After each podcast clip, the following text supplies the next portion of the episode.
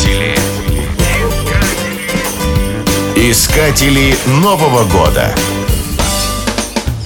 В Италии Дедом Морозом считается Баббо Натали. Итальянский дед по внешнему виду напоминает русского Деда Мороза, однако шуба у него не такая теплая. Ежегодно итальянские дети отправляют волшебнику письма с пожеланиями, где также написано о том, как они себя вели целый год.